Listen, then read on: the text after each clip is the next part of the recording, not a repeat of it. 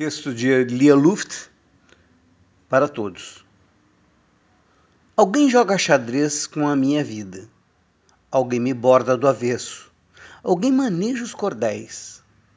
Mordo devagar o fruto da minha inquietação. Alguém me inventa e desinventa como quer. Talvez seja esta a minha condição. Bastaria um momento de silêncio para eu ser feliz. Mas do fundo do palco uma voz me chama. Será a vida ou é a morte apenas que reclama?